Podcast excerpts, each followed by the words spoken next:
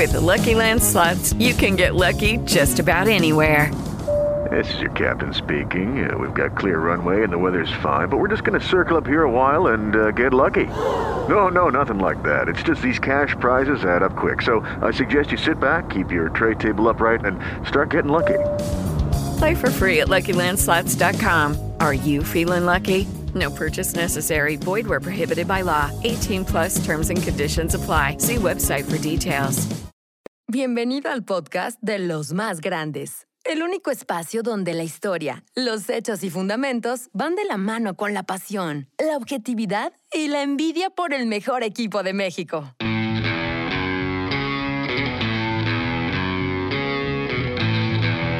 Cecilio, la puede firmar tiro. Nuevo disparo.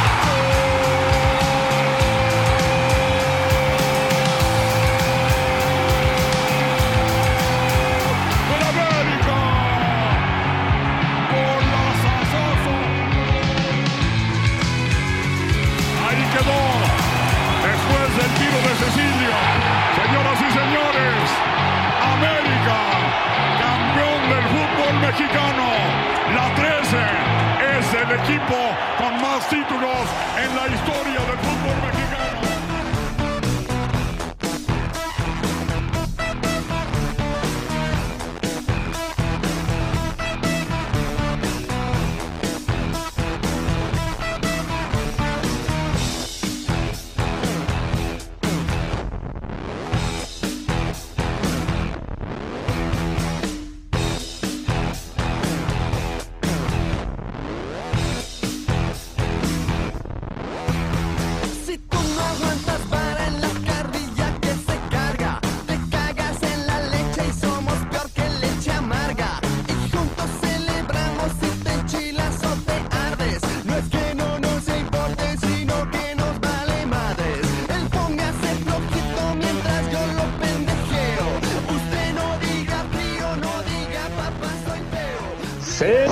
señores, bienvenidos al programa más relevante de esta semana, de todas las semanas, de to- todos los martes y los jueves. Bienvenidos a los más grandes. Hoy es martes 16 de junio. Sean todos ustedes bienvenidos. No olviden compartir esta transmisión entre, tus, entre todos sus amigos, porque el día de hoy tenemos un gran invitado. Eh, ahorita lo voy a presentar como debe de ser. Mientras voy a presentar a nuestro querido staff, vamos por partes. El señor Tito Herrera. Bienvenido, Tito.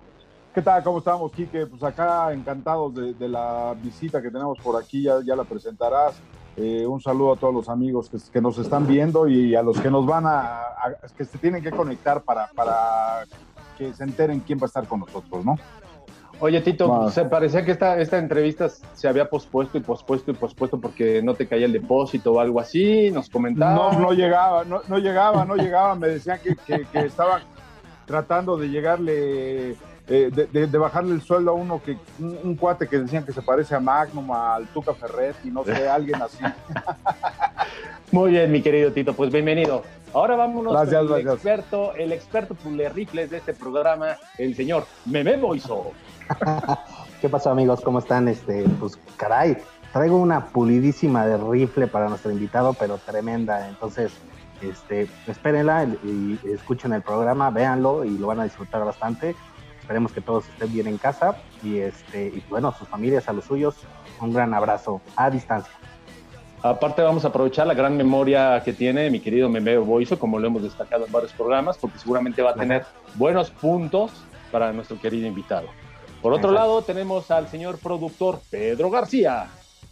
Hola Enrique Esparza, hola amigos de los más grandes, feliz nuevamente de estar con ustedes, una bocanada de aire como diría Felipe Casuso, verles eh, por lo menos eh, a distancia la cara, platicar con ustedes de lo que más nos gusta y también parafraseando, ¿por qué no?, al señor Casuso, al que le mando un abrazo, está en recuperación, eh, compartiendo la palabra del más grande. y nada mejor que un invitado que fue campeón con nuestros colores para, para que nos ayude a ampliar esa palabra a todos los americanistas.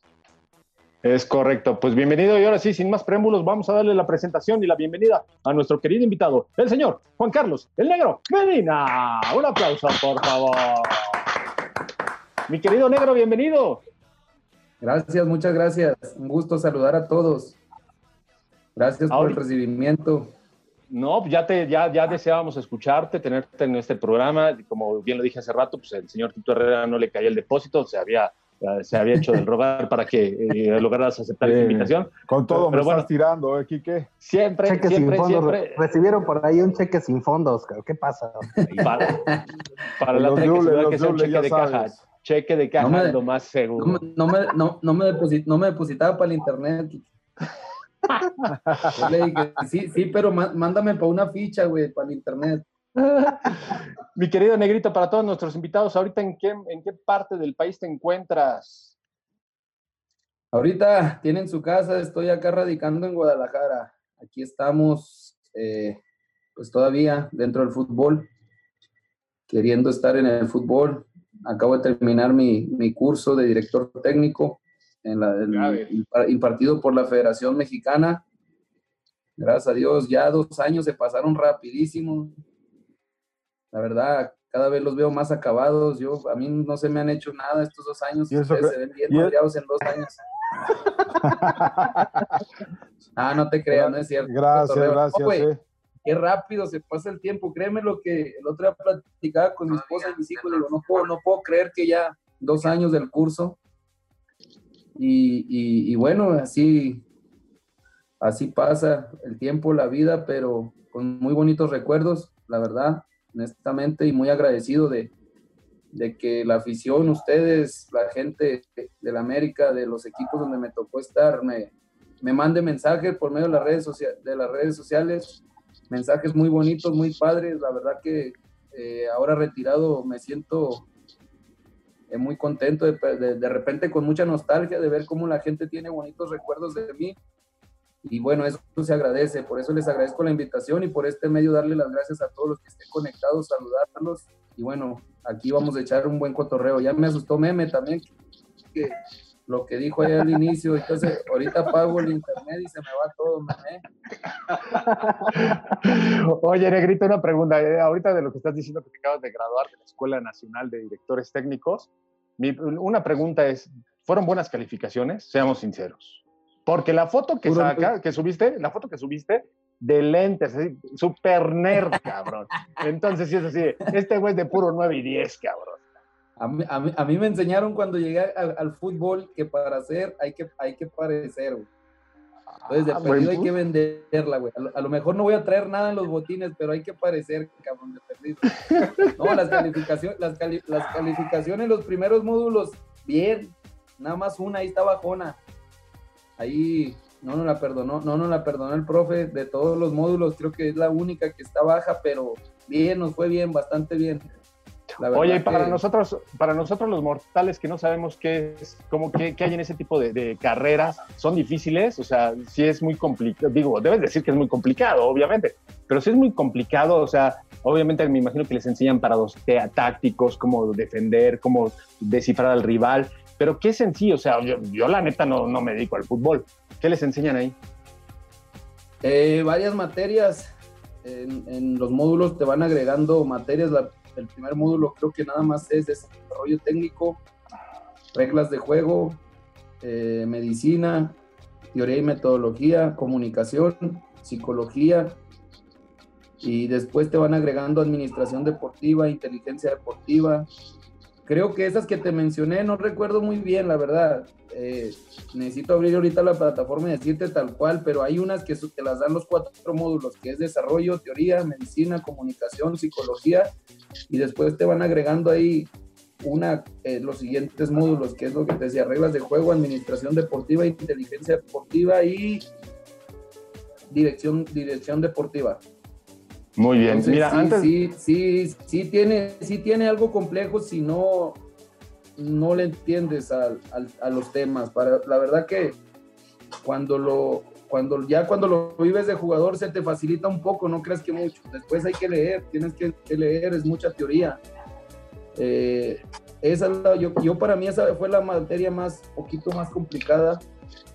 La teoría y metodología, desarrollo técnico es prácticamente estar en la cancha donde estuvimos siempre. Es, Pero ese es buen punto lo que estás diciendo. Puede ser que a un futbolista se le facilite más el entender algunas materias por el hecho de la experiencia de saber cómo está parado en la cancha que a un, que a un mortal como yo que quisiera estudiar esa cosa, ¿no? No, sí, sí, sí, sí me, sí me tocó compañeros que, que al inicio sí, sí se sentían eh, no identificados con algunas cosas. Y, la verdad que, pues ahora sí que con la ayuda de todos, porque no fui el único exjugador, había dos, tres, pues tratamos de apoyarnos todos. A veces preguntaban, ¿qué es esto? ¿Qué es lo otro? ¿Por qué esto? O en desarrollo, ¿para qué esto? Y bueno, se trataban de apoyar mucho con los que tuvimos esa experiencia y, tratamos de apoyarnos todos en, en el salón. Se hizo, muy, muy buen grupo y mañana están por cerrar algunos proyectos. Entonces, la verdad que, que, es padre, es padre, empiezas a aprender otras cosas, no te cierras nada más a, las, a la, lo que es la cancha, empiezas a abrirte. Cuando eres, eres jugador, crees que a veces siente uno que ya lo sabe todo y no, sinceramente es, es, tiene su, su, complejidad el ser entrenador, tiene, tiene su, su, su ahí su, su cosita su difícil. Ajá. Sí, y más, y te voy a ser muy sincero, y más a mí que ya llevo estos dos años trabajando con los jóvenes, es bien padre conocer el proceso que llevan abajo, cómo trabajarlos, para qué, por qué, cómo apoyarlos. Hay, muchas situaciones en las cuales te hacen valorar, te hacen eh, abrir tu cabeza y darte cuenta que, que, hay veces que el futbolista cuando está nada más en la tele se cierra en la tele, se pone en su capricho, empieza a pelear a lo pendejo, es la realidad, y se nos olvida de repente poquito todo lo que conlleva el, el que nos hayan apoyado, nos hayan formado. Así que, que, de verdad me, estos dos años, el haber hecho el curso y más aparte tener la práctica ahí con los muchachos, créeme lo que, que te suaviza en muchos aspectos, te, te, te, te, te abres, eh, vuelves a, créeme lo que vuelves a hacer el, el chavo, pero ahora como técnico, porque vas otra vez empezando de las bases, empezando a conocer y a veces no te das cuenta de, de todo lo que, o, se, pareciera que se te olvida todo lo que pasaste para poder llegar a, cumplir ese sueño como futbolista. Y ahora mi otro sueño pues es cumplir, es ser director técnico, pero sin prisa. Quiero, quiero aprender bien, quiero tener el respaldo de un agente de experiencia que me apoye, que me guíe. No quiero ser ave de paso, no quiero ser llegar y, y que te puede muy bien o como te puede muy mal y desaparecer. Así que la verdad que estoy tomando con mucha tranquilidad este proceso. Eh, he aprendido muchas cosas y valorando sobre todo, como te digo, este tiempo, como te lo decía antes del programa, este tiempo de estar también con mi familia. Muy bien, pues muchas felicidades. Antes de darle la palabra al señor productor Pedro García, que también es un experto en el estudio, que le encanta esto de la escuela. Ah, yo pensé que ibas a decir cromar. ¿Cuántos eh? años aventó Pedro, Pedro en García en la secundaria? Creo que seis o siete años. Le encanta eso. Te vamos a retar para que tu próxima foto, mi querido negro, en vez de subir la foto con el traje y los lentes de buen estudiante, subas una foto de tu tira de materias. ¿Ok? Te vamos a retar a eso. Mi señor productor Pedro García, por favor, adelante. Oye, te, Enrique, te recuerdo una cosa, Miguel Herrera acaba de renovar este, su contrato con el equipo hasta 2024, eso automáticamente le da otro contrato de ocho años a Tito en este proyecto y te siento pasadito de lanza con él, ¿eh? Vele, vele midiendo el agua de- a los deja, camotes. de- de- deja, ya sabes, eh, ya, ya luego te, te conectaré otro nuevo Dice- di- este, oye, sustituto en la, en la dirección, ¿eh? Pe- Pedro dice, dice que sí, pero que no le den los cheques sin fondo para que. De hecho, esa, esa noticia que está dando, esa noticia que está dando esa noticia que está dando mi querido productor Pedro García, la, fue primicia de mi querido Tito Herrera. Hace Aquí un mes, lo- hace un mes la dimos, cuando ya sabíamos que iba a firmar y que también dimos la noticia de el- la extensión de contrato de Federico Viñas. Muchísimas gracias, querido Tito. Lo manejamos con un hermetismo impresionante, pero fuimos, fuimos los primeros que dimos esa noticia, cosa que a todo el mundo le valió madre, pero a nosotros no. Más a mi favor. Enrique. Aguas ahí con el tonito de voz que tienes últimamente con Tito, pero bueno, ya tú sabrás, compadre. Bájale Oye, Juan Carlos, ahorita vamos a entrarle a tu etapa en nuestro equipo, en el América, que es eh, lo que la gente que nos sigue seguramente le interesa. Pero yo tengo una duda. Ahora que Enrique mencionaba acerca de tu look como entrenador, yo, yo te quiero preguntar qué look va, y tú respondiste muy bien, para ser hay que parecer, coincido con eso que- que tú le, le respondiste a Enrique. ¿Qué tipo de entrenador vas a ser? ¿El, el- el figurín como Miguel Herrera que parece salido de una película de, de Guy Ritchie, ¿no? este, el, el profesor de educación física como el Tuca o, o- o- o el modelo 80s que, que usa Romano, La Volpe y Hugo Sánchez. O el señor Leguín, tipo Palencia. Me la, ga- me la gana- me la ganaste, cabrón, me la ganaste. Oye, si, tu- si, si tuviera, si tuviera ese cuerpo me lo pusiera, cabrón. No todos tenemos ese cuerpo como, como Palencia, güey. No, no Pero ¿sabes cómo le van a sudar los huevos en Mazatlán a ese cabrón? Oye, no, no, no, no todos nos quedan, güey. Ya, creo que creo que ya pidió el horario para jugar a las 12 de la noche, güey, para que no le dé calor. Oye, no, no, no tengo idea, la verdad. No, no, no tengo idea, pero sí, pues tienes que dejar una buena imagen, ¿no? Yo recuerdo echando el cotorreo, creo que lo que mencionaste, eh, mi- Miguel yo lo he notado, Miguel ya no, yo lo he notado que ha tenido una madurez muy, muy importante dentro de lo que él ha vivido como entrenador. Porque yo me acuerdo al principio cuando sacaba los trajes naranjas o de qué color Tito los sacaba. Amarillos, amarillos, Amarillo, azules, ¿te por acuerdas ahí, en con que, que sal- que salía Sí. con lentes amarillos y la chicada? Sí. Color, color, color salmón, cabrón. Color Sí, salmón. Hoy, hoy, hoy, hoy creo que tiene, tiene buen estilo, maduro, Sí, siempre, respetando, siem- siempre respetando la institución, los trajes que saca, la verdad, muy formales. Pero a Sí, mí el, look- el look, te, te voy a decir la neta, la neta, hay que hacer reconocer. Todos los técnicos tienen cada quien su estilo, ¿no? Pero a mí el look, el look más chingón, que, que la verdad, el de Matosas, el de Gustavo Matosas, a mí me gustaba el güey. Cabrón, se me, se me hacía que se vestía, se viste hasta el día de hoy con un look muy, muy, muy chingón. A mí me gusta, la verdad, cómo se, se vestía de repente con un pantalón de vestir, de repente con un jeans, de repente le, le- le variaba, pero a mí, a mí me gustaba ese estilo, digo. Me gusta el traje, me gustan los trajes, pero como, di- como dice Kike, hay, hay lugares donde no te los puedes poner, güey. Hay Y lugares bueno, donde- a- an- antes, de, antes, de, seguir- antes de seguir y darle la palabra a mi querido Meme Boiso, ¿te parece? Voy no, no se la llamadas. porque me va a reventar, güey. Nada más está esperando eso, güey. Voy a empezar a darle paso a, las primeros, a los primeros comentarios, a los primeros saludos que la gente nos hace llegar. Dice Ernesto Barras Pineda, saludos a todos. Oscar Sarmiento Díaz, saludos, saludos querido Oscar. Alex Espinosa Boiso, saludos a todos los del programa. Oscar Roberto Jiménez, gran, gran pero gran invitado. Saludos amigos de los más grandes. Alejandro Ortiz Nava, una pregunta para Medina. ¿Realmente es digno Miguel Herrera de su renovación por sus fracasos más recientes? Ya que tocamos el tema de Miguel Herrera, pero sí pregunta, ¿es digno la renovación del contrato de Miguel Herrera por sus fracasos más recientes? Yo no recuerdo tantos fracasos. Él así lo está viendo y es lo que decíamos, de que hay mucho antiamericanista. Yo no, Eh, recuerdo, los yo, no, yo- americanistas, yo ¿eh? no recuerdo tantos fracasos. Eh, es, es- eso, es lo, du- eso es lo duro lo que dices tú, Quique, de, de una institución como América. Eh, no siempre, no siempre se puede estar en las finales. ¿Qué más quisiera uno? Creo que todos quisiéramos ver, ver al equipo todos los torneos en las finales. Para eso está hecho, para eso se crea, siempre está esa presión. Pero obvio que no todos los torneos vas a poder estar.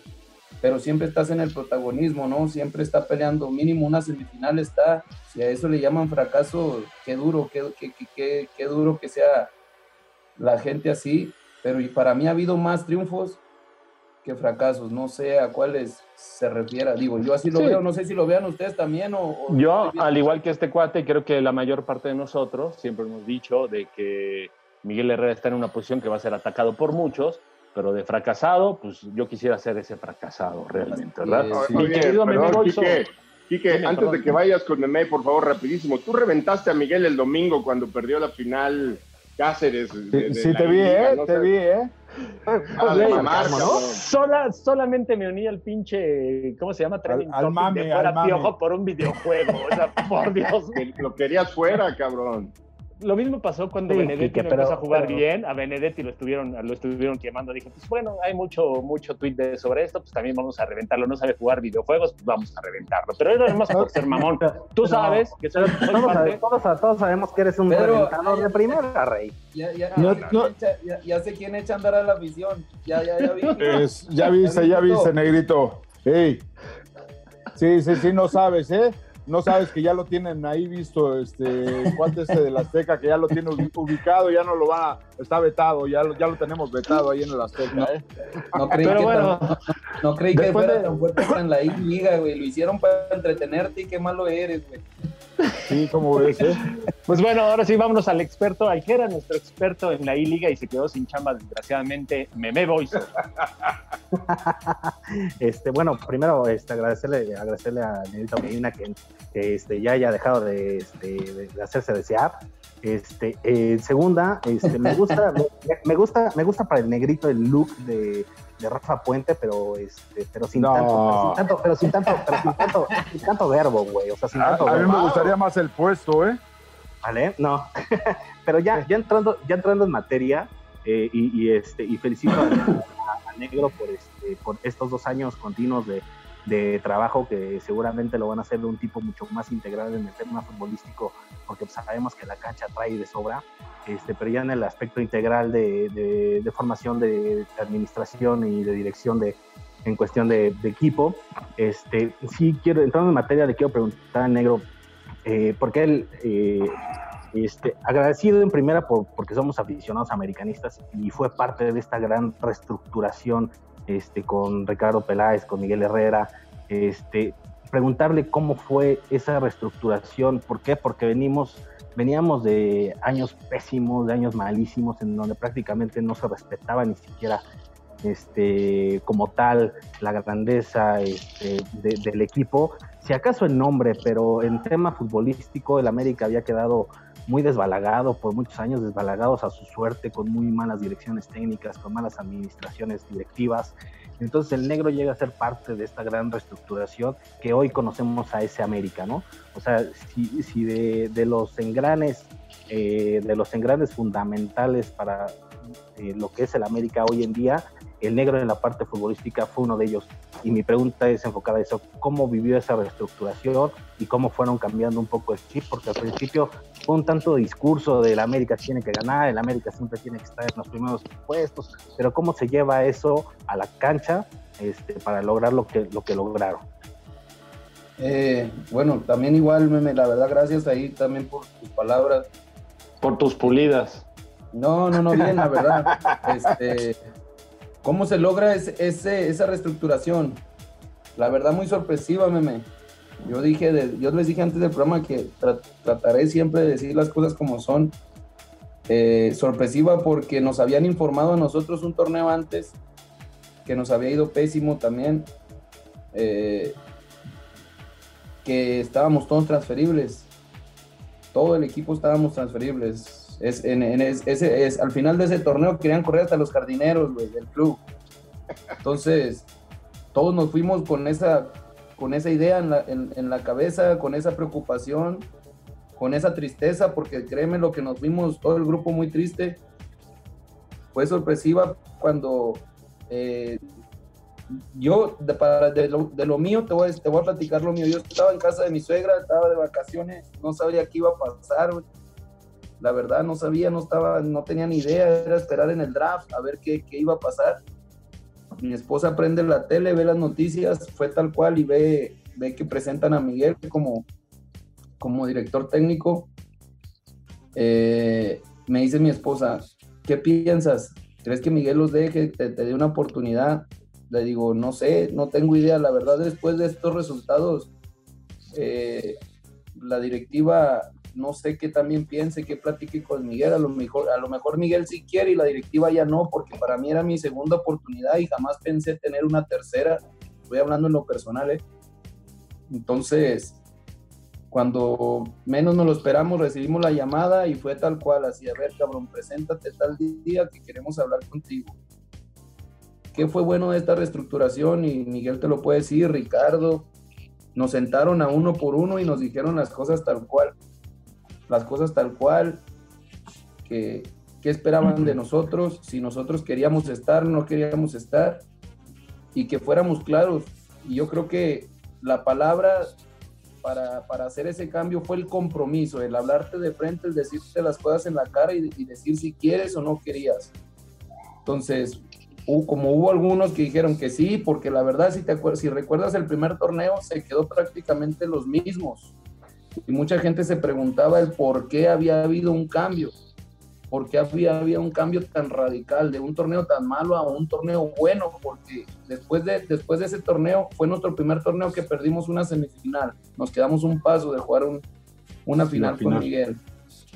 Entonces, para mí la reestructuración viene desde el compromiso, de cómo nos hablaron las cosas de frente, nos dijeron las cosas que de frente, lo que esperaban de nosotros y de lo que ya no podíamos tener nosotros ese margen de error. Prácticamente ya no podíamos tener un margen de error. Y creo que eso le cayó bien al grupo. El grupo habló, hablamos de frente entre nosotros, nos dejamos de pendejadas como es tal cual las cosas, nos empezamos a exigir de frente y creo que todas esas situaciones hizo crecer al grupo. Nos empezamos a conocer más, nos empezamos a decir las cosas como son, nos empezamos a exigir como son, como nos lo iban a exigir cada, cada sábado y no solamente cada sábado, cada día, porque ya nos, ya nos había caído el 20 a muchos de que no nos alcanzaba con el 100% y nos lo habían hecho saber que ya no nos alcanzaba con el 100%, que teníamos que prepararnos pa- con el 200% diario para estar al 200% del sábado, ya el 100% no alcanzaba, entonces creo que el grupo lo asimiló muy bien, todo ese compromiso, todas estas cosas y de ahí tuvo un crecimiento. ¿Qué te hace eso?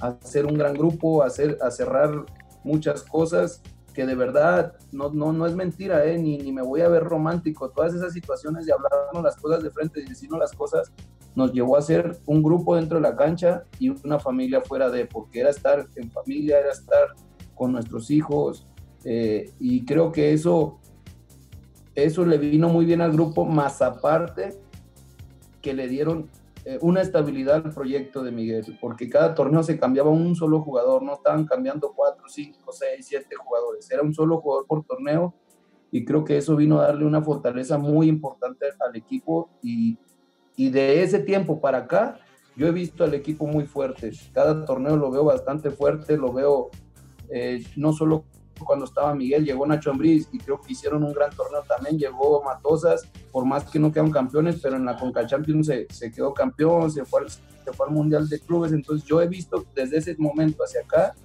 al equipo muy estable y como te lo dije hace rato, lo veo siempre en el protagonismo y siempre peleando cada torneo por lo que se le exige. Creo que, creo que ya, ya la directiva ha entendido en cómo dejar las cosas claras a los jugadores que llegan, lo que se espera y lo que se exige, y creo que eso le ha dado una estabilidad en todos estos últimos años.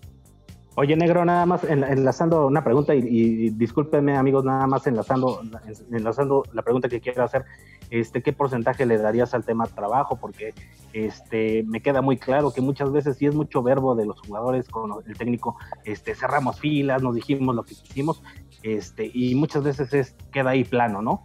Eh, y nada más es de tres, cuatro jornadas. Aquí los cimientos que ustedes, junto con Miguel y junto con Ricardo, establecieron unos fundamentos y unos cimientos de, de- estamos hablando de 2000, de 2012 este, a la fecha, este negro.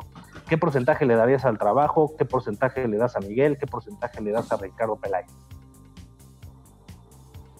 Pues, ¿qué te puedo decir? Eh, cada quien en su papel, el 100%, güey. Cada quien en el 100%. No, te puedo, no lo puedo dividir al 30, al 100, porque cada quien tiene su, su, su, su espacio. Parte. Ricardo en, la- en área deportiva, Ricardo en área deportiva al 100%. ¿Por qué el 100%? Porque creo que siempre estuvo al pendiente de todo el grupo. Y cuando él veía a un jugador cabizbajo, iba y te lo decía de frente, ¿qué tienes, cabrón? Tienes que levantar la cara y tienes que trabajar. Miguel a la exigencia al día a día, con muy buenos trabajos, no dejaba a nadie relajarse, aunque el equipo duró un momento que agarramos una buena racha de ganar cuatro, cinco, seis partidos, no creas que éramos llegar y ah, pueden hacer lo que quieran, no, nos comprometía a seguir y al trabajo al 100% porque todo lo entendimos que no podíamos relajarnos. Entonces no había un día que nosotros pudiéramos relajarnos. Entonces son, son, son porcentajes en cada parte diferente, dirección deportiva, dirección técnica y jugadores. Entonces así como, como te digo que no es todo verbo, era al que nosotros veíamos que empezaba a agrandarse, que empezaba de mamón, que empezaba a cancherear, era exigirnos entre nosotros y sobre todo pues se lo iban a exigir Miguel y Ricardo, porque creo que eso es lo que, lo que hizo crecer a ese grupo. Vamos con la- la- el consejero, el, el hermano de mi querido Piojo, pues, mira, ¿qué te puedo decir? O sea, cuando, cuando llegó, llegó precisamente Miguel al, al club, eh, el, el equipo, digo, como dice Negrito, no, no cambió casi en nada jugadores, muy pocos salieron. Creo que Vicente Sánchez, por ahí este Reina, muy pocos fueron los jugadores, Navarrete, y fueron básicamente uno que otro punto. Por ahí este, eh, salió este, llegó Moy, llegó este, el Hobby, llegó creo que este, también este, ay, ¿cómo se llama este chico que juega por izquierda? Chema, Chema Cárdenas, Cárdenas. el Chema. Y también por ahí llegó este, el venezolano, ese que se vino, que a mi gusto se vino a pasear, ¿no? A tirar mucho rostro, ¿no? Pero él, él- él quiso no estar en el grupo de- del éxito que, que- que a final de cuentas eh, ha sido el equipo, ¿no? Eh, Negrito, yo recuerdo muy bien cómo disfrutamos, cómo, cómo, cómo te- nos abrazamos el día del, del campeonato, cuando nos permitieron entrar a la cancha ya con las, famili- la familia, las familias para, para disfrutarlo con ustedes, ¿no? Lo, lo- recordarás, ¿no? Como, como, como nos vimos, ¿no? Y No, el- fue algo muy bonito. Fue, fue, fue, fue algo que se hizo una se, se hizo tan familiar. Tú sabes cómo la pasábamos en la concentración, nuestras hijas, nuestras esposas, cenando tu mamá, tu, tu, tu cuñada, o sea, era, era algo, la verdad que se logró hacer, que nos costó mucho, pero se logró, se logró hacer y como te digo, todos poniendo cada quien de su parte, de su parte. Para nosotros fue algo tan bonito que, que al día de hoy, te, te- te lo digo así, es tan nostálgico, tan nostálgico ese campeonato, porque los que nos entregan la medalla fueron nuestros hijos, güey. Entonces, Sí. mi hija ahorita tiene casi 15 años, güey. En ese momento tenía 7 años, güey. Sea, la veo ahí y va a quedar, mm, va a quedar como un grupo, como te digo, muy familiar, güey. Que sí nos costó lograr, que, lograrlo, que sí nos costó hacerlo. Pues sí, es como todo, empezamos de menos a más, pero creo que todos esos detalles nos hicieron terminar de esa, de esa forma. Al día de hoy, el otro día lo dijo Miguel en una entrevista, Dijo, al día de hoy todos esos cabrones son amigos, al día de hoy sé que todos se hablan y sé que todos están en contacto y sé que seguimos ahí inventándonos la madre de, cotorreo, unos retirados ya, otros todavía activos, pero pues esos son, esos, esos son los detalles que, te deja el fútbol cuando vives esas situaciones, cuando vives cosas tan, tan bonitas como lo pasamos en, en- esos cuatro años, creo cuatro años y medio que fueron que, estuvimos juntos. Exacto, digo, fu- fuiste uno de los que desgraciadamente por una lesión no, no, no se pudo ir al Mundial, eh, estabas en tu mejor momento. A mí, el día del, campeonato, en el partido de, vuelta en Cruz Azul, eh, hay mucha gente que no lo dice, desgraciadamente expulsan a Molina, eh, tú te pones el, ¿cómo se llama? El, la- el suéter de líder, como en el ciclismo, y fuiste un, un bastión ahí en la media cancha. Digo, y no, no es, como dicen por aquí, no es pulirte el rifle como, como, como normalmente lo hace el buen meme, pero No, negrito, bueno, y no, y no es porque, no, es- no es porque seas este un amigo que, que- que te considero familia desde casi desde el principio que, que empezamos a estar por allá, eh, pues fuiste uno de los jugadores más importantes del juego, no, tan- no tanto el que la haya metido la yo, sino el, cómo te pusiste tú la, camisa y atrás de mí todos y no hay bronca, somos uno menos, pero contigo parecíamos uno más. Pues era, era, era disfrutar ese, ese momento, Tito. Creo que lo voy a decir todo, todo en la vida y todo, todo el tiempo. Digo, sigo viendo el partido y, y, y lo único que recuerdo en ese partido era disfrutarlo. Yo te digo, yo soy muy, muy nostálgico, güey, en, en- en- en esa cuestión porque yo, yo los- las primeras dos etapas las sufrí mucho, güey. Las sufrí de madre, de verdad las sufrí muchísimo en el equipo. O sea, me costó mucho ganarme la titularidad, güey, ganarme la credibilidad de, de- de la gente que estaba al frente de- del equipo. No voy a decir nombres porque no quiero herir a nadie. Este, me la traía yo bien enterrada, güey, la traía bien clavada y, y yo quería sacármela, entonces le pedí mucho a Dios. Tú sabes que soy muy creyente en, en Dios, güey, le pedí mucho a Dios. Sí, sí, sí. Cuando Miguel llega y me dice que, estaba en mis manos la oportunidad, güey, no lo dudé, no lo dudé, me mentalicé tanto a trabajar muy fuerte y yo soñaba con jugar una final como esa, güey. Y en el momento que la jugué, estaba yo en el hotel y me acuerdo, yo no platicaba con nadie, solamente en mi cabeza pasaba el disfrutarla, güey. Disfrutarla, entregar lo mejor de mí, no sabía si era mi último partido en la institución, no sabía si iba a tener otra final, que al siguiente torneo tuvimos otra, güey. La perdimos contra Exacto. León, pero, pero yo pensaba que esa podría ser mi última final, güey. Yo la había pedido tanto, la había soñado tanto, que lo único que hice fue disfrutarla, tipo. Entonces, yo lo único que quería era entregar lo mejor de mí por mis compañeros, porque yo así los considero hasta el día de hoy. Veía a Massa, veía a Paul, güey, le veía a Laki, veía a Moy, güey, veía y decía, ni madre, güey, si estos güey me ocupan, voy a correr y me voy a partir la madre y, y, y creo que Y todo eso, no lo, todo, es- todo eso nos lo contagiamos todo, güey, porque vuelvo a ver el partido y no hubo, entró Osvaldito de cambio y corrió como loco el tiempo que lo hizo el Hobbit, entró y no mames, o sea, y se notaba y se sentía esa buena vibra, güey, y de mi parte, pues lo único que me tocaba transmitirle a los demás, ¿sabías? Y lo podemos decir así, sinceramente, Miguel era de, de los tipos que me chiflaba y dale, güey, y grítales, y grítales, y dale, y dale, y dale. Entonces me contagiaba, güey, de, ese- de esa, de esa pinche adrenalina, de, de- de eso positivo, y créeme Toda la que buena vibra. en ese momento no me cansé, güey. Pero no pude No. levantarme en tres días, cabrón, después de ese partido. Me, me dolía Sí, no. hasta las pe- me dolía hasta las pestañas, no, te lo juro, pero en ese momento yo lo único que quería era disfrutarlo, güey. Disfrutarlo. Cuando íbamos perdiendo me dolía, güey, corría y me dolía. Después cuando damos la vuelta, no quería que se acabara esa noche, güey. No quería que se terminara notó. ese, es, es, es- Se notó muy ese cabrón. partido, güey. Y bueno, fue lo que yo, lo que yo viví en ese momento, Tito. Y gracias por, por sus palabras, güey. No espera uno, yo creo que no espera uno que la gente diga, ah, tú fuiste el chingón, no, tú fuiste esto. Yo creo que ya el haberte colgado la medalla, el haber levantado ese trofeo y el haber dado esa vuelta en ese estadio tan hermoso, güey, creo que con eso me basta a mí, güey. Pero les agradezco mucho ese reconocimiento, esas palabras de verdad. Y son las palabras que me da la afición, güey. O sea, yo cuando me encuentro un aficionado de la América, no me dice otra cosa más que, como lo dices tú, gracias por esa noche y, y esa es la satisfacción que le queda a uno ya retirado, que la gente te, te reconozca de esa manera y lo único que siempre les digo que también ellos, ustedes y ellos fueron parte de, es- de- de esa noche, güey, porque también esos gritos de afuera los sentimos en todo momento, güey.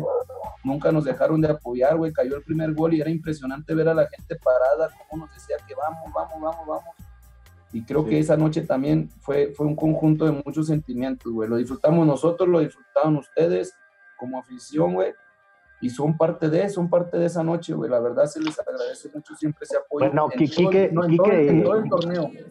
Quique y Pedro se salieron. Quique y Pedro se salieron, ¿eh? Este Pero ya tuve, ya tuve el reconocimiento del negrito, dijo, se escuchaban gritos afuera, yo ya había, yo ya iba rumbo a mi casa y Sí, sí, pero no el- fuera de la cantina. Meme, el, el pedo, el pedo es que me enteré que después estaban llorando en el portón cuando le cerraron el portón.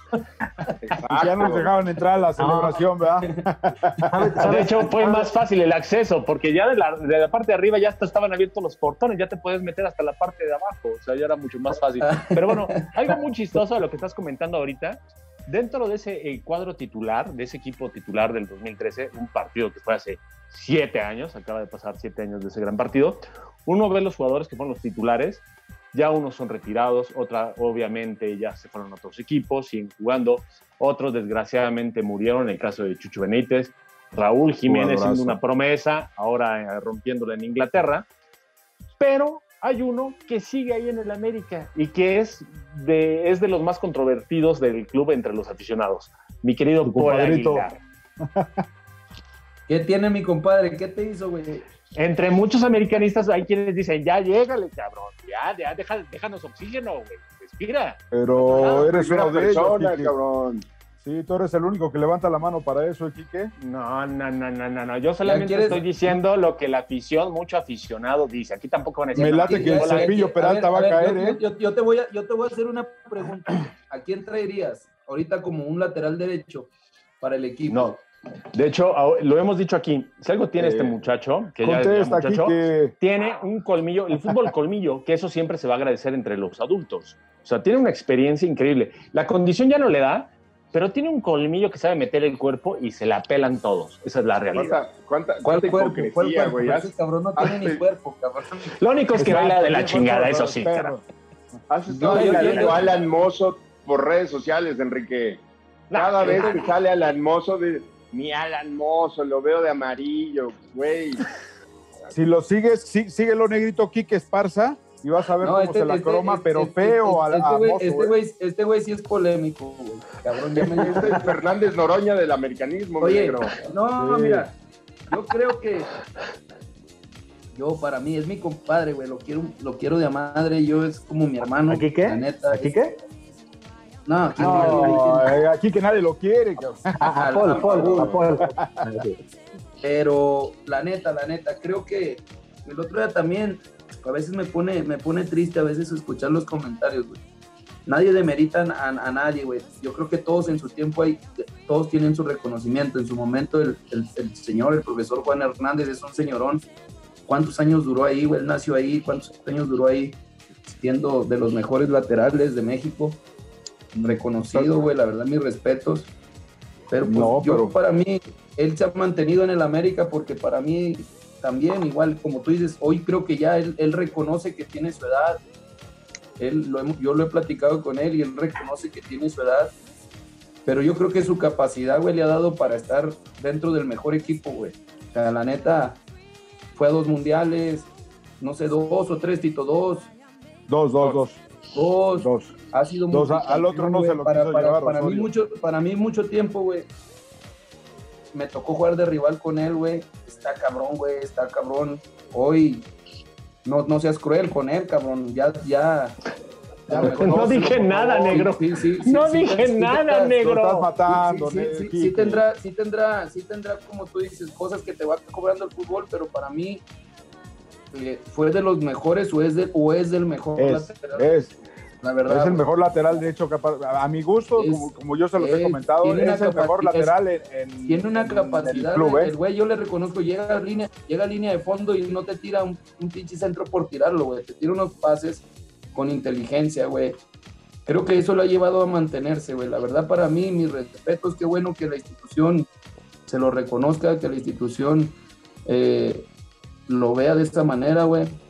Y pues así va a ser el fútbol, güey. Va a haber gente que te quiera, va a haber gente que no te quiera, pero para mí ha entregado sus mejores años en, en- en el equipo, güey. No, y por lo que veo, Tito Herrera es promotor. Tito Herrera es promotor. Eh, ya lo cerramos. ¿Cuál es el problema, Quique? ¿Eh? Mi querido productor. Pedro García, sea por favor aquí como el referee, por favor. Si No, eres- no, ya. Si eres, si, si eres promotor, ¿por qué nunca me dijiste, cabrón? Eh, pues no, no, no andábamos promoviendo lo de los zapatos, ¿eso?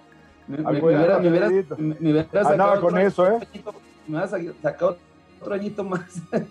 Sí, ¿verdad? Oye. Fácil, ¿eh? Desgraciadamente, pues ya sabes quién llegó. Digo, la verdad, yo, yo, yo, yo, ya, para terminar con esto, y sí se la cromo, güey, es mi compadre y lo quiero de madre para mí. mi, an- mi- Y mi huevos, admiración y Quique. res- mi admiración y respeto, güey, mi admiración y respeto, la verdad, para lo que ha hecho en su carrera, güey. Oye, Paso, Voy a comentar- paso. ahorita voy a comentar una anécdota de eso, ¿eh? Pero bueno, Es- dale, Pit, dale, Pit. es, es, eh, es mucho desmadre el que, el que echamos aquí. Evidentemente, eh, Enrique Esparza es el más polémico de nosotros, pero no, eh, Enrique, Enrique es pro Paul, eh, Paul Aguilar. Entonces, yo, yo quería volver a- a- a tu etapa en el América, sobre todo a la segunda etapa, de 2011 a 2014. ¿Qué año te aventaste en 2013, negro? O sea, esa contención en el equipo contigo, con Osvaldito, con, eh, con. Medina, perdón, con, con eh, Sambu, con, con Molina, vaya. eh, Rosinei, por ahí. hace, hace poquito varios miembros de este club le lloraban a Edson Álvarez y a Guido Rodríguez de se nos va el mejor medio de contención en la historia del club. Yo me acuerdo que esa contención no pasaba a nadie, cabrón. Entonces, platícanos un poquito de la experiencia de haber eh, llegado a dos finales, ganado una de manera dramática, probablemente la final más emotiva en la historia del equipo, perder una también de, manera muy contundente, con todo lo que implicó que Miguel Herrera entrara al relevo de la selección, que se llevara la mayor parte, incluido tú, eh, a hacer un par de juegos a Nueva Zelanda, conseguir el pase para el Mundial y luego también la frustración que pudo haberte generado quedar marginado de jugar un Mundial por una lesión. Platícanos un poquito eh, el año 2013 para los americanistas. Pues, ¿qué te puedo decir el año 2013? El- se nos fue de las manos el bicampeonato, ya, ya lo de Cruz Azul. Prácticamente ahí lo resumí, creo que fue, fue uno de los mejores torneos. No más a creer que cuando empezó el segundo torneo, yo creo que muchos no apostaban por, por, por seguir manteniéndonos. Empezamos de una manera muy bonita porque empezamos ganando los primeros tres, cuatro partidos y el equipo de ahí tomó un rumbo eh, muy positivo. También fue un año, creo que fue un año de 34 puntos, otro de 38 puntos, o sea, el equipo no bajó el nivel. Nos, nos sorprendimos hasta nosotros mismos porque después de la final de Cruz Azul tuvimos muy poco tiempo para hacer una pretemporada y aún así el equipo se, se, siguió manteniendo un nivel eh, muy, muy bueno hicimos el gran torneo, nos faltó el bicampeonato, nos dolió bastante porque no nos había bastado porque, por quedar en la historia del club con, con, el partido de Cruz Azul. Queríamos ese bicampeonato para ser el primer equipo en la historia de, de, los torneos cortos en ser bicampeones. Y, y, bueno, yo creo que me siguen preguntando el día de hoy, no solo tú, Pedro, mucha gente de misma de, de acá de Guadalajara, cuál fue mi mejor momento y fue, fue ese año, ¿no?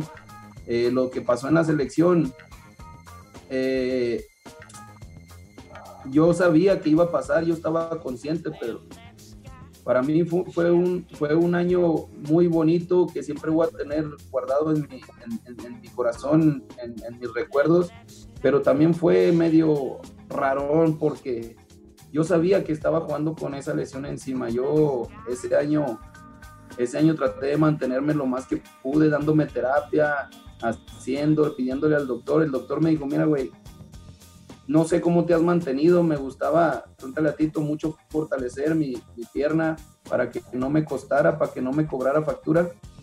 Y, ¿cómo te diré? Yo, yo sabía que me podía pasar, que me podría cobrar en cualquier momento. Yo cuando empiezo a vivir la etapa más padre de estar de titular, de, de no, yo no quería dejar el, el, cuadro titular, sabía lo que tú dices, tener grandes jugadores con, con, esa calidad, Molina, pues al día de hoy sigue mostrando un gran nivel, aunque esté en el, en, el equipo rival, el cabrón se sigue manteniendo un gran nivel, la verdad me da mucho gusto por él, hay que reconocérselo, Osvaldo, pues mucho tiempo, cuánto duró en el club también mostrando su mejor nivel, Sambu, entonces yo sabía que si en ese momento yo me operaba, yo, yo me, me, salía por ahí, era mucha la competencia, era bastante la competencia y, y, yo no me quería perder para nada ese año. Yo ese año yo no me lo quería perder en ningún aspecto. Era disfrutar el entrenamiento, era disfrutar los partidos, era disfrutar después de los partidos, estar, como te lo vuelvo a repetir, cenando con mis compañeros, platicando, disfrutando, disfrutabas ir a entrenar, disfrutabas quedarte en el vestidor, entonces, lo que tú dices era, fue un año increíble en, en, en todos los aspectos. Y, y, bueno, vivimos lo de la selección, fuimos los 10. Miguel nos llevó a 10 jugadores del equipo, reforzados por Rafa, por el Cepillo, por el Gulli, del Chapo, el Gallo, que trataban en su mejor nivel todos. Y creo que por eso nos, aparte de, de que Miguel, bueno, nos complementó muy bien, hicimos un buen grupo también en la selección y nos fue bastante bien pero te digo algo, después de que pasó eh, eh, ese, año, empezando el 2014, yo lo empecé cabizbajo, te lo digo honestamente, porque ya mi, mi pie me empezó a cobrar factura. Después, después de haber vivido ese año, ese 2013, de todas esas alegrías, de esos gustos, la única tristeza creo que para nosotros fue perder la final contra León. Pero eh, después empieza el 2014, llega, Miguel se va a la selección, llega Antonio el turco y yo ya sabía, yo estaba ya, ya empezaba a hacer conciencia y lo hablaba con mi esposa, decir, bueno, pídele mucho a Dios por una veladora, no sé, a ver de qué tamaño la pones, porque ya el pie ya me empezaba, Pascual. Cobrar, me empezaba mucho a cobrar factura y ya no aguantaba la lesión, ya no podía ni ir ¿Cuál al fue baño. Tu ¿Cuál fue tu lesión? Fue, un, fue una lesión crónica, yo tuve un esguince cuando acaba el primer, el, torneo, cuando acaba el torneo, antes de que llegara Miguel, que fue muy malo, yo, yo tuve un esguince de tercer grado. Entonces, estaban malas cosas la situación y, y no me creían, me decían que me estaba haciendo güey. Cuando dos, me esguincé los dos tobillos, yo tuve esguince los dos tobillos, en el, en, el, izquierdo uno de primer grado y en el de derecho uno de tercer grado, en un partido amistoso de Santos contra América en Zacatecas. Entonces, son de las cosas que yo me la jugué, yo no le echo la culpa a nadie. Me puse a trabajar así con el dolor. El dolor se me desapareció por un momento, pero se me creó un, una malformación en el hueso, no era tendinoso, era una form- malformación en el hueso, le llaman esteofitos, y me estaba picando el cartílago. Mientras el cartílago estaba completo, pues el cartílago amortiguaba y no me dolía, estaba así, pero ya dos años que yo ya llevaba con esa lesión, año y medio, dos años, pues ya prácticamente hubo un momento que ya no, ya no aguanté y el cartílago se me empezó a desgastar y ese huesito que se me formó me empezó a, me empezó a dañar el cartílago y ya era un dolor impresionante, ya no, ya no me apoyaba, estaba en el car. La verdad que todos me apoyaron mucho, el doctor, Miguel, todos me apoyaron mucho porque me dijeron, ten paciencia, ten paciencia, en un momento te tiene que desaparecer, pero no, crecía, crecía. Entonces, sí fue frustrante, pero yo estaba consciente, o sea, yo estaba consciente de que, de que, y he aprendido, he aprendido gracias a esta lesión que a veces en la vida no, no puedes tener todo, no sé, no, no, no, no puedes tener todo. O es una cosa o es otra, y que la salud es lo más importante, porque sin la salud está cabrón lograr y hacer las cosas. Yo me quise hacer el fuerte y hubo un momento que el, cuerpo no, no es tonto, me cobró, pero no me arrepiento, ¿eh? o sea, no me arrepiento porque eh, me apoyó mucho mi familia, mi esposa, mis hijos, mi papá, mis hermanos, amigos, todos estuvieron al pendiente dándome ánimos y creo que fue una decisión que al día de hoy no me arrepiento y me ha abierto muchas, muchas puertas y me he ganado un respeto y una credibilidad con la gente y, y porque no podía, yo, a mí me gusta ser, ser leal, la verdad me gusta ser leal y no podía fallarle a toda esa gente que después de ese año que tú mencionas, que estábamos ahí, no podía hacerme el vivo, hacerme el fuerte y sabiendo todo lo que nos había costado por, por haber llegado a estar donde, donde habíamos estado. De hecho, a mí Miguel todavía me dice, cabrón, pídeme que te lleve, no pasa nada. No, le dije, güey, ¿cuánto te ha costado, güey? Todo lo que te ha costado llegar hasta aquí como para que por mi culpa, por una amistad, prefiero no perder tu amistad toda la vida y que te vaya bien y llévate a alguien que te rinda, güey, porque me voy a sentir frustrado el día Uf. de mañana que necesites a alguien y yo, yo esté ahí haciéndome pendejo, porque era lo que Mi iba a decir la prensa. Aquí llevaron a este cabrón a hacerse pendejo.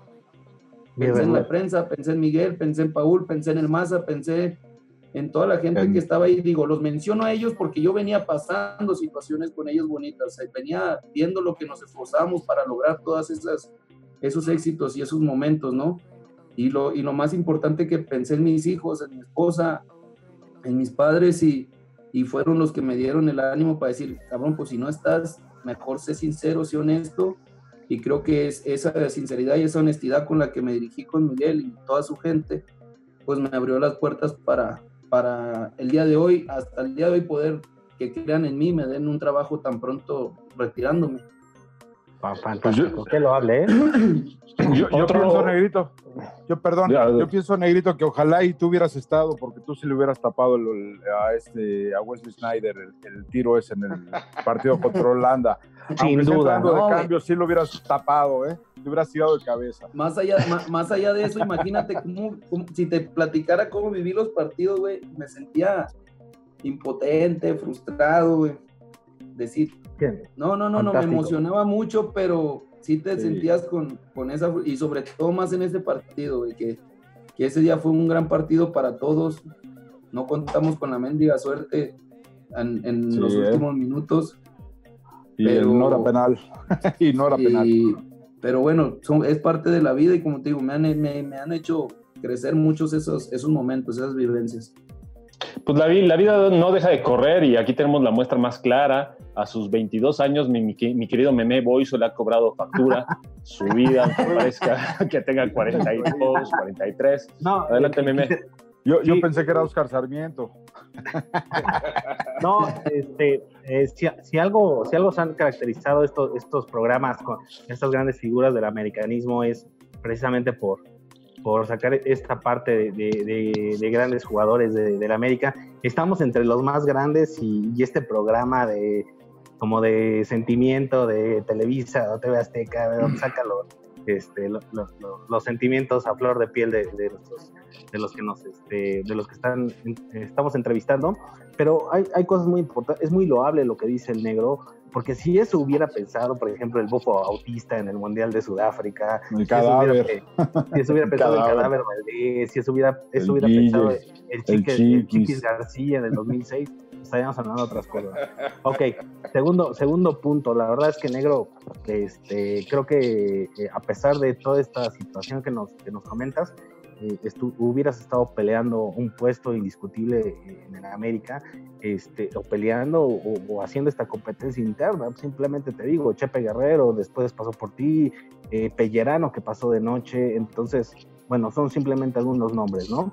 Ahora, eh, a, lo- a- ¿Pasó? ¿a qué voy? ¿A qué voy? Exactamente, Pellerano pasó y bueno, hasta nos mienta madre. ¿A qué voy? A que eh, no es ni tanto por arma polémica ni nada, simplemente eh, creo que eh, das el do de pecho tremendo con esta dirección técnica de Miguel Herrera. Este, y, y y hay cierta parte del americanismo que eh, reprocha este, esta renovación de contrato. Yo no estoy diciendo que, que digas si están en, en lo correcto o en lo incorrecto, simplemente me gustaría que dijeras, eh, porque yo he estado desde afuera eh, y aunque no fui futbolista, fui muy malo, eh, era un todo punto honor en los partidos de la prepa, güey, o en la secundaria con un frutzi este, apachurrado, pero lo que voy es, eh, aparte de esa, de, de- eh, me queda claro a mí que Miguel Herrera es un eh, integral en el, no nada más en el aspecto cancha, sino también este, fuera de ella. Este, ¿Qué te parece, aparte de la renovación, mm, ¿qué te, qué te parece en temas positivos esta renovación y en qué, en qué puede ayudar? Porque yo estoy de acuerdo que ayuda muchísimo esta renovación. Este, tratar de, no de convencer a los que están en contra, pero vaya, lo que tú viviste, porque tú fuiste un jugador fundamental en el aspecto táctico, técnico de un equipo de Miguel Herrera. Mira, te voy, te voy a ser muy honesto, meme. La verdad que estamos platicando en confianza, Tatito, y sabe, otra vez vuelvo a repetir, sabe que digo las cosas como, como las siento, no por quedar bien con nadie, pero me sorprende muchísimo, me sorprende bastante que la que me digas que hay una parte de la afición que, que, que cuestionan el porqué de la renovación. Yo, yo me haría un, yo me, mi pregunta que ahorita me cae en lo que tú me explicas, el, la- el tema o la, o la respuesta que quieres yo, que yo te dé. ¿Cuál sería el motivo de la afición por el cual no, no votar por, o, o por no dar el voto de confianza a una renovación? Mira, al final, al, fin- al, final, al final de cuentas, los años son seguridad nada más para, para la persona. O sea, todos sabemos que si en seis meses no, no tiene o no obtiene Miguel los resultados, que, que mira, te voy a decir la verdad, yo sé que los va a obtener, güey. Porque Miguel ya es un tipo que con todos los años que ha tenido en la institución sabe cómo manejar la presión del equipo, sabe cómo manejar los grupos. Por eso la, por eso la directiva le está dando el voto de confianza. Porque creo que Miguel ha tenido un crecimiento bien grande y bien importante dentro del, del- del club y se ha ganado un respeto y se ha, se ha ganado una admiración de, de no solo de mucha afición, sino también de muchos jugadores. Yo nunca he escuchado a un jugador que, que tenga una cosa negativa de Miguel, a menos que, que sea. Pero sí me sorprende mucho eso. Yo la verdad que te lo vuelvo a repetir, me sorprende mucho que me digas que hay afición que, que no está de acuerdo en la renovación. Al final, América es una institución, como te lo vuelvo a repetir. Ojalá y Miguel pueda quedarse hasta el 2024 y siga cosechando éxitos y siga rompiendo eh, quinielas y siga rompiendo estadísticas y que, y que se meta a la historia del club como, como, como él lo sueña y como él lo trabaja, porque no es un técnico que esté sentado a ver si consigue. Le gusta trabajar, le gusta exigirse, le gusta exigir a su cuerpo técnico porque me consta, lo sé. Entonces, eh, a mí prácticamente para que la afición esté tranquilo, y lo voy a decir con todo el respeto hacia Tito, el 2024 es una mentira. Cuando en el fútbol mexicano, cuando no ha resultado a los seis meses, te dan las gracias, güey. Los números son, los números son por Una seguridad de él, porque no sabemos qué pase, güey, por salud, por, por todo. Entonces, para que le quede claro a la afición, y creo que vas a ver que va, va a conseguir cosas buenas porque es un Pero tipo no de llores, negro, no llores. No, no, no, no, es un tipo de retos. Yo, yo, yo conozco, sé cómo es Miguel, sé cómo es Miguel y meto las manos al fuego porque sé que, que es un tipo de retos. Claro, es un tipo, es un tipo de, de personalidad, es un tipo de retos y, y creo que él es el primero y más consciente de que, de que va a tener todavía más el doble de presión y que, y que, y que, y que él va a querer ser exitoso, güey. Todo lo que ha logrado con el equipo. Muy bien, pues bueno, vamos, vamos a empezar a cerrar este programa y para eso le voy a dar la palabra al señor Pedro García para que pueda comentarnos algo, algo que le interese, algo con lo que ahora sí que no, no, no se quede con la duda adentro. Eh, no, es un sinsentido. Yo respondiendo un poco a esa pregunta que lanza el americanismo Juan Carlos Medina, es un sinsentido que, que parte de la afición pretenda que este equipo con este conjunto de jugadores juegue o rinda como se rindió en los 80 También está muy idealizada la etapa de los 80 en donde se decía que se ganaba todo. Habría, habría que desmenuzar eh, eh, eh, esos años 80 para ver cuándo sí se ganaba y cuándo no se ganaba todo. El equipo tuvo buenos años, pero eso no va a volver, eso ya pasó. Fueron otros jugadores, fueron otros directivos, fueron otros entrenadores. Miguel es la mejor opción. Yo me quedo con, con el comentario de varios eh, antiamericanistas y aficionados de otros equipos que legítimamente dicen qué lástima que lo renovaron porque, porque Miguel automáticamente si el América lo hubiera soltado, te prometo que de Chivas para abajo estarían apuntados en la lista de, de- nuevas novias de Miguel para, para dirigirlos en los próximos torneos. Yo coincido con, con Juan Carlos, es un sinsentido que se le cuestione a Miguel lo que ha hecho en este equipo. Eh, y a Juan decirle eh, que le agradezco mucho que haya aceptado platicar con nosotros, le deseo mucho éxito en su etapa como entrenador, espero que algún día eh, su preparación de estos dos años, su camino por Atlas y con cualquier otro equipo que, que se relacione, lo lleve a, a dirigir al más grande, lo lleve a dirigir a un equipo que va a todas este, a ganar, que se prepare muy bien, que es de esos jugadores honestos, eh, trabajadores. Le agradecemos su entrega a- al equipo, a los colores, el cariño que tuvo con, con nuestra camiseta y bienvenido tengo, siempre, que Juan tengo, Carlos. Pedro, no me, no, no me lo quites, cabrón. Casi me No, no, perdóname. Me preguntas que tengo, claro que, claro, claro que le tengo y, y voy a estar todo siempre agradecido y lo digo en el club de Atlas, a quien me pregunta, tengo yo un gran cariño, no se me va a ir nunca ese gran cariño por, por esos colores, güey. no, te estoy diciendo, es, inol- es, es inolvidable, añoras estar ahí, añoras todo lo que te enseña una gran institución como, como América. güey. Eso No me, me da mucho más no. gusto. No te lo No me, quito, Juan. no me lo arrebates. Al contrario. No te, no te quise comprometer con Atlas, pero qué bueno que tú lo confirmas y, y- y- y eso, es, este, Juan, eso no se puede engañar a, a- a la afición con palabras bonitas, ¿eh? O sea, un jugador que siente nuestros colores, lo suda, lo corre, lo sufre.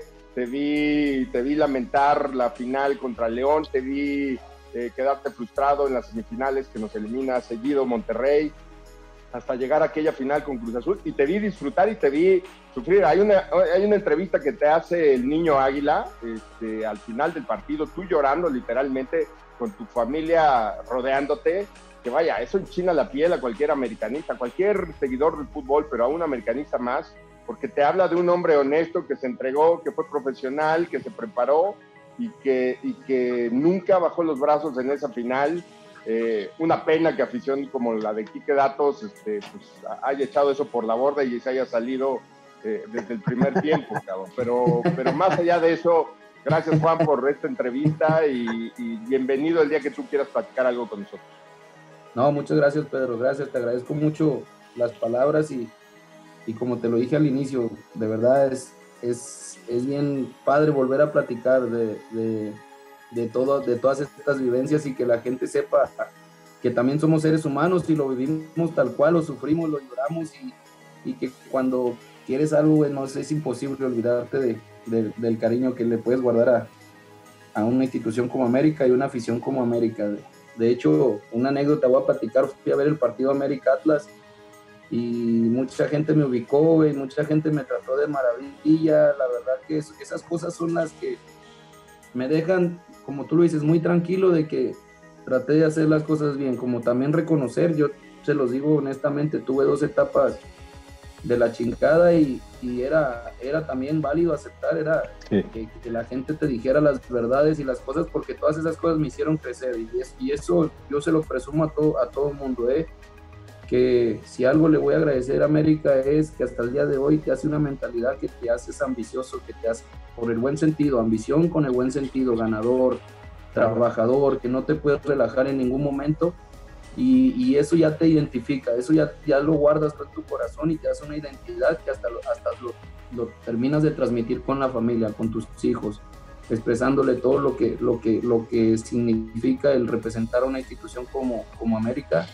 Y, bueno, yo de mi parte también agradecerles a ustedes todas las palabras que, que, me, que me dicen en lo personal. De verdad que me voy muy agradecido con todo eso y también ustedes saben que cuentan aquí con un amigo cuando gusten.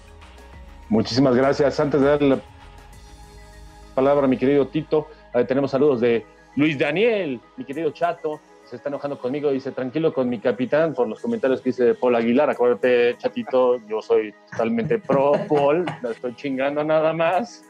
Este, el Puchus, Alex Boyso, dice, este, éxito, exacto, negro. Mi pregunta, la gente de hace siete años, técnica y físicamente es la misma. ¿Por qué crees que ahora hay más lesionados que en los tiempos que tú estuviste? Por Giver. ¿No? No sabes Sí. cómo matan a Giver, ¿eh? No, no, el, es que hoy, hoy, hoy, el, hoy el fútbol se ha vuelto más, más físico, ¿no? Yo creo que eso también lo aprende uno, no te creas. eh, ahora, yo mismo se lo transmito eso a los chavos. Los mismos chavos que hoy me toca estar con ellos me preguntan, ¿cómo era el fútbol cuando empezaste tú a, a lo que te exigía hoy? De hecho, hay que ser honestos y una, y una parte de mi retiro es eso, ya empieza a costarte, güey, empiezas a ver cada joven, cada jugador bien dinámico físicamente.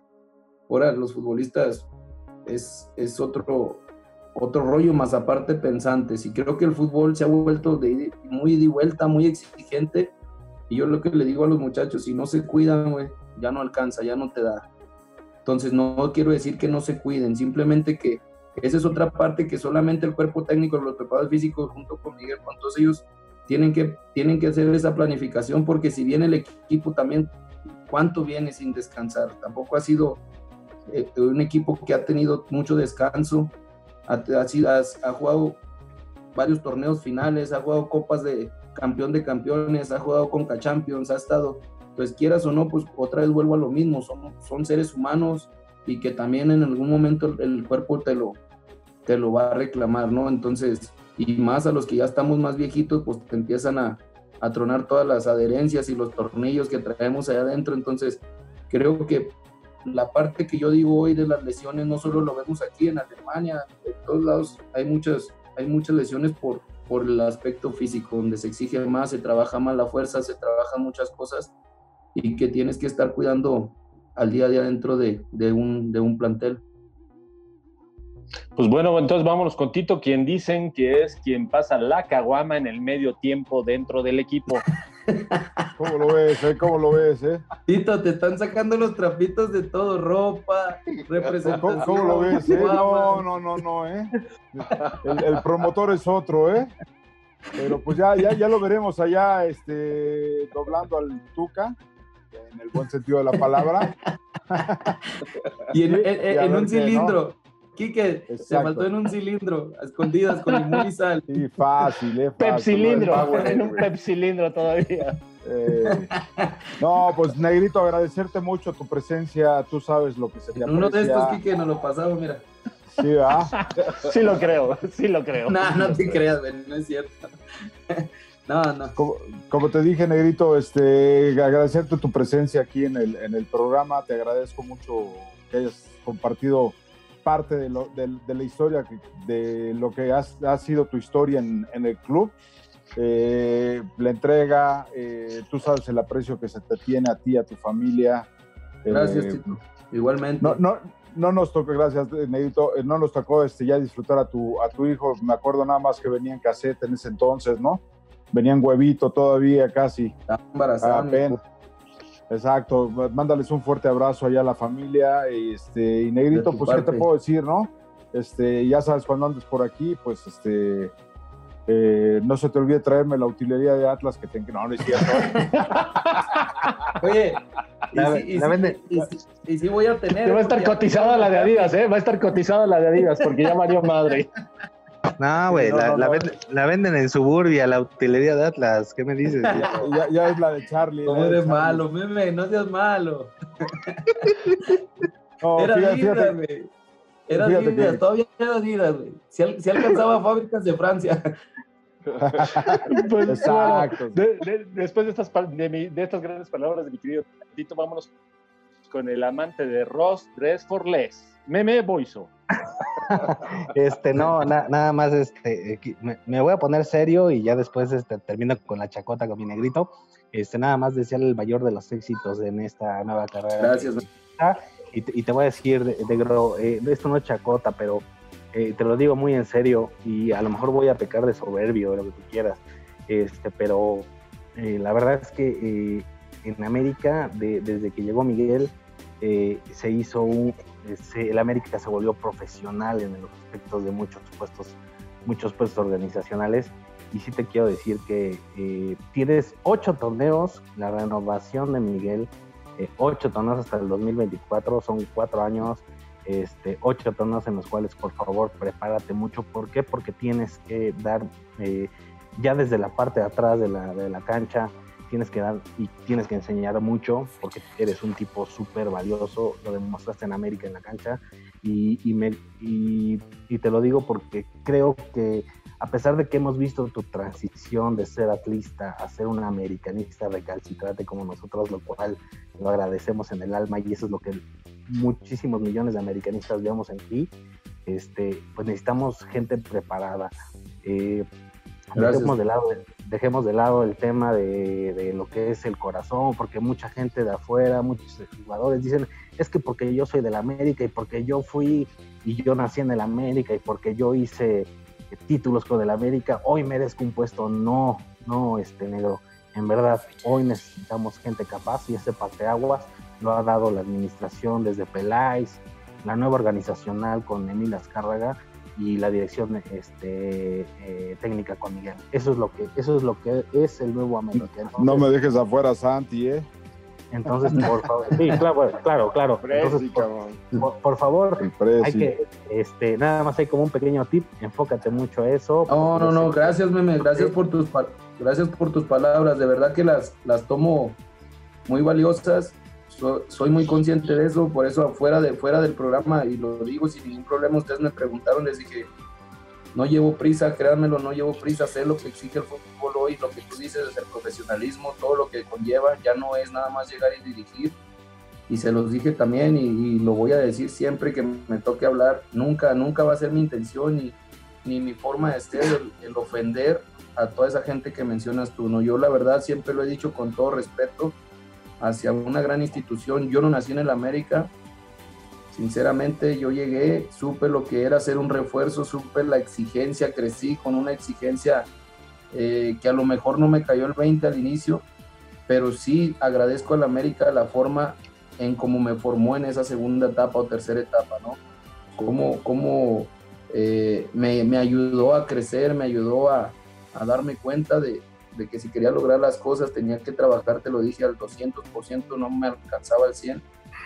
Y creo que eso es lo que más le agradezco, más aparte de que hayamos vivido cosas muy padres, muy bonitas, todo eso que me traigo en mi corazón para yo transmitírselos a mis hijos, porque de verdad te queda, te queda una lección de, de vida, ¿eh? te queda muchos valores en los cuales ahora no quiero meter atrás, pero ahora quiero transmitírselo a los muchachos.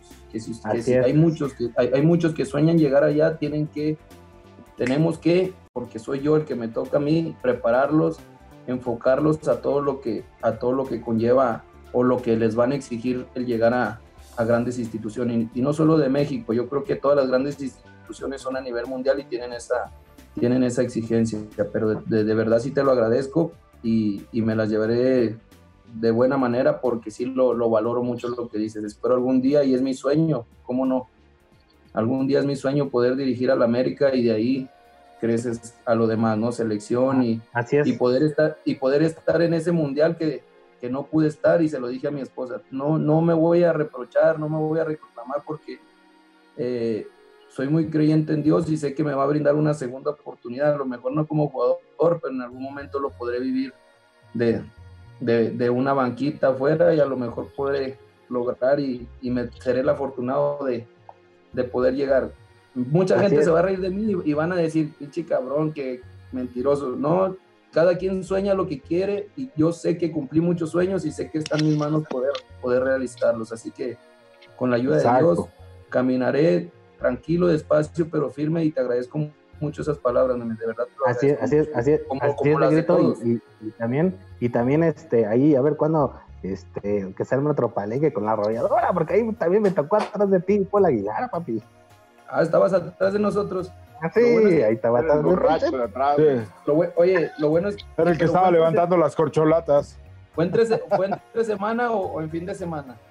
No voy, no voy a decir, papi, pues no voy a decir porque no quiero levantar polémica, este, No, güey, porque, porque pedíamos permiso, para que la gente sepa. Había, había, Sí. mira, había tan, tan buena comunicación que Tito no me va a dejar mentir.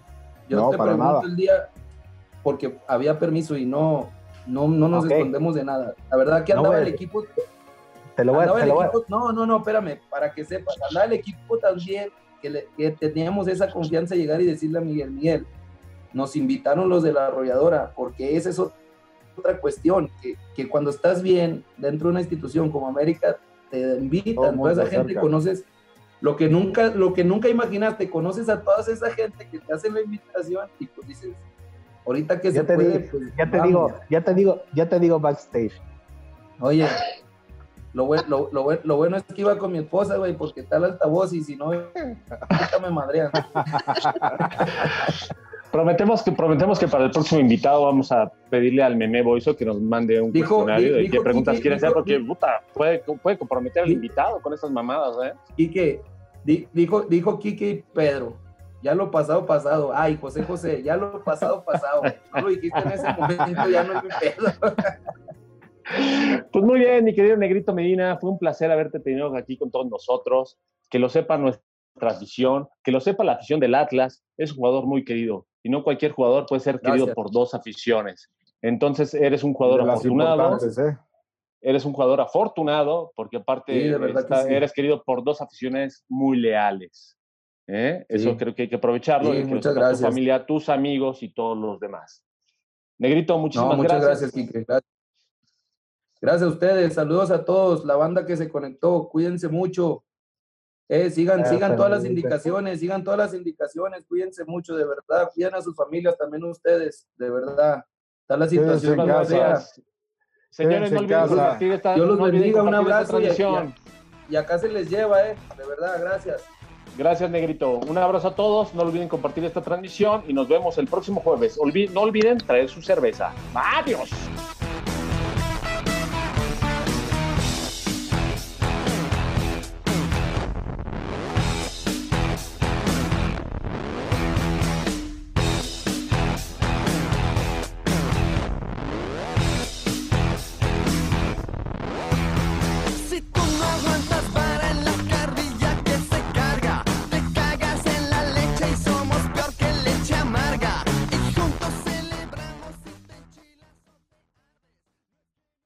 Judy was boring. Hello. Then Judy discovered ChumbaCasino.com. It's my little escape. Now Judy's the life of the party. Oh, baby, Mama's bringing home the bacon. Whoa, take it easy, Judy. The Chumba life is for everybody. So go to ChumbaCasino.com and play over 100 casino style games. Join today and play for free for your chance to redeem some serious prizes.